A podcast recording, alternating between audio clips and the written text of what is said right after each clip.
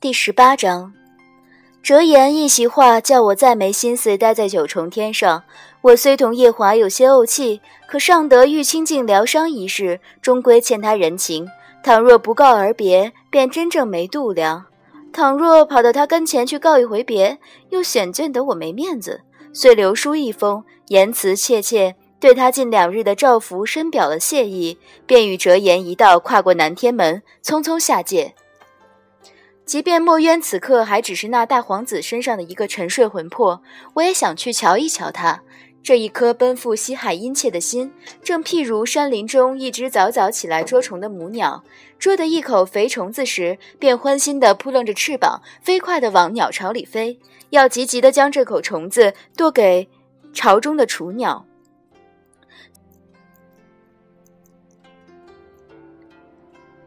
腾晕约莫需腾个把时辰，折烟踩着云头，十分无趣，一直在我耳旁絮絮叨叨。万幸今日他同四哥过得顺风顺水，才叫我的一双耳朵逃脱一劫，没再翻来覆去的听他讲四哥那一桩桩、一件件丢人的旧事。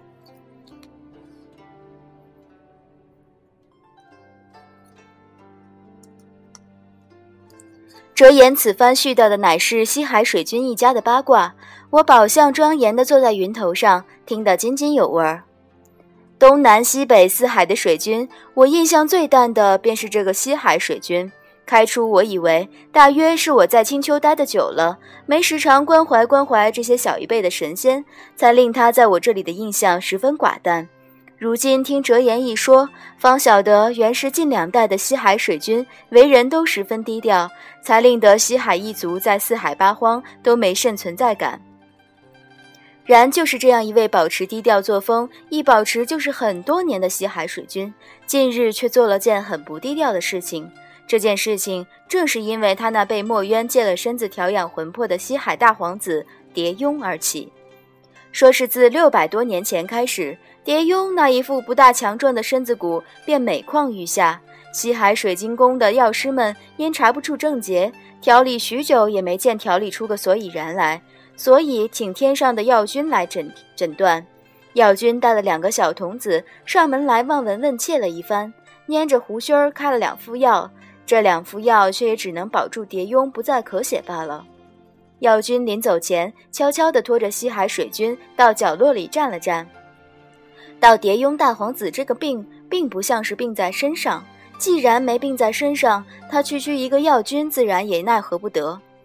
眼见着连药君都无计可施，西海水君一时悲愤得急红了眼，思忖半日，干脆弄出来个张榜求医。亮堂堂的榜文贴满了四海八荒，上头写得清清楚楚：三界中有谁能医得好这西海大皇子？男的便招进来做西海大皇子妃，女的便招进来做西海二皇子妃。嗯，是了，这西海大皇子蝶雍，传闻是个断袖。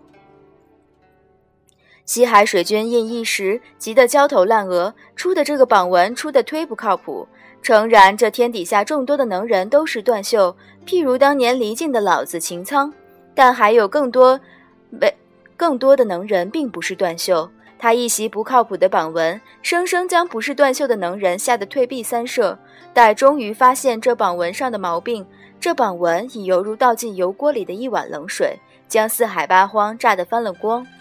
从此，西海水军庭前，断袖们譬如黄河之水，以后浪推前浪的滔滔之姿，绵延不绝。可叹这一帮断袖们虽然是真才实学的断袖，但并不是真才实学的能人。墨渊的魂魄藏得很深，非是那仙法超然到一个境界的，绝瞧不出蝶雍身体里宿着一个日日分他仙力的魂魄。于是乎，大皇子蝶雍被折腾得一发没个神仙样。西海水君的夫人瞧着自己这大儿子枯槁的形容，十分忧伤，日日都要跑去跟天君哭一场，令西海水君十分悲催。人有向道之心，天无绝人之路。蝶雍那同父同母的亲弟弟二皇子苏莫叶，同我的四哥却居然有一番酒肉朋友的牵扯。说四哥从西山寻了毕方回十里桃林后，有一日与折颜斗了三两句嘴，一气之下便杀去西海水晶宫寻苏莫叶喝酒了。正碰上西海水晶宫一派愁云惨淡之时，那二皇子苏莫叶多喝了几杯酒，喝得醺醺然，靠着四哥将家中这桩不像样的事挑吧挑吧全说了。四哥听了苏莫叶家中这一番心酸的遭遇，恻隐之心油然而生，立即表示可以请十里桃林的折颜上神来帮一帮他。纵然折颜对自己的定位很明确，是个退隐三界、不问红尘、情趣优雅、品味比情趣更优雅的神秘上神，本不欲趟这一趟浑水，可扛不住四哥一番割袍断交的赤裸裸威胁。终归还是端着架子奔去了西海，这一奔才奔出的墨渊快醒来的天大喜讯，圆满了我的念想。折颜挑着一双桃花眼道：“我同真真离开西海时，便答应了西海的一群小神仙，隔日便会派出仙使去西海亲自调养蝶雍，要令墨渊的魂魄恢复的顺遂，那蝶雍的身子骨确然也是该仔细打理一番的。”他说的虽有道理，我皱眉道：“呃，可你的桃林中却什么时候有了个仙使？”他倜傥一笑道：“上回东海水君办的那个满月宴，听说有一位白绫覆面的仙娥送了东海水君一壶桃花酿做贺礼，自称是在我的桃林里头当差的，还说那仙娥自称是九重天上太子夜华的亲妹妹。”几个老神仙去九重天上打探了半月，也没挖出来夜华君有什么妹妹。后来又跑到东海水君处证实，原来那仙娥并不是位仙娥，却是一位男扮女装的仙君。因同夜华有些个断袖情，才堂堂男儿女，男儿半，假说自己是他的妹妹，以此遮掩。我抽了抽嘴角，东海水军奇人。真是风趣，哈哈，真是风趣！能亲手调养那西海大皇子的仙体，以报答墨渊，我十分感激折颜。可他此番却一定要给我安个男子的身份，再将我推到一位断袖的跟前去，令我未有惆怅。颇后悔，既没了四哥在前头顶着，那日东海水军的满月宴，我便不该祭出折颜的名头来。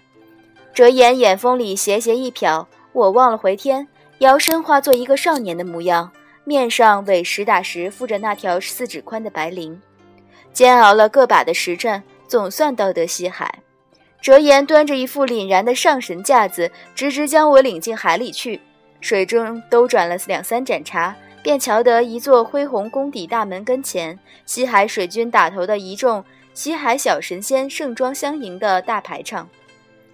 因我是被折颜这尊令人崇奉的上神亲自领进西海的，即便他口口声声称我只是他座下当差的一位仙使，那西海的水军也没半点怠慢我，依照礼度将折颜恭请至大殿的至高位上，仔仔细细地泡了好茶伺候着，又着许多仙娥搬来一摞一摞的果盘，令他这位上神歇一歇脚。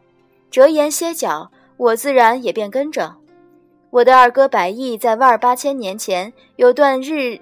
时日，曾醉心文墨，常拿些凡界的酸诗来与我切磋。其中一首便是一个凡人们公认的虽无德却有才的大才子写的，全篇记不得了，只还记得其中的两句，叫叫做“近乡情更怯，不敢问来人”。二哥细细与我解释。说昔人远走他乡，多年杳无音信。此番归心似箭，回得故乡来。可离家越近，却越不敢向旁人打探家中的消息。这两句诗，将诗人的一颗向往又畏惧的心剖白得淋漓尽致，非大才不能为耳。当时我听了二哥的这一番话，心中并不苟同，只觉得这诗人思乡情切，却又不裹足不前，乃是他略有变态。正常人显见得是不能做出这一番踌躇模样来的。直至今日，我才悟出那两句诗的深意，才晓得做这首诗的凡人并不是个变态，确然有几分大才。因我此刻坐在西海水晶宫的大殿上，怀中揣的便是正是一颗近乡情更怯的之心，既想立刻见着墨渊的魂，又害怕立刻见着。折颜并没歇多久。闭着眼睛喝了两口茶，便提说须得走了。因他是揣着上神的架子说的这个话，西海水君即便有那个心想留他一留，也碍于他不苟言笑的凛然神色，只得招呼一众小小神仙再前呼后拥的呼啦啦的将他送出去。送走折颜，西海水君持着一派忧愁的脸，牵紧地说了两句客套话后，便亲自领了我去见他那大儿子蝶雍。我深深吸了口气，将浑身上下紧紧绷着。生怕见着那蝶雍时，做出些失仪的形容。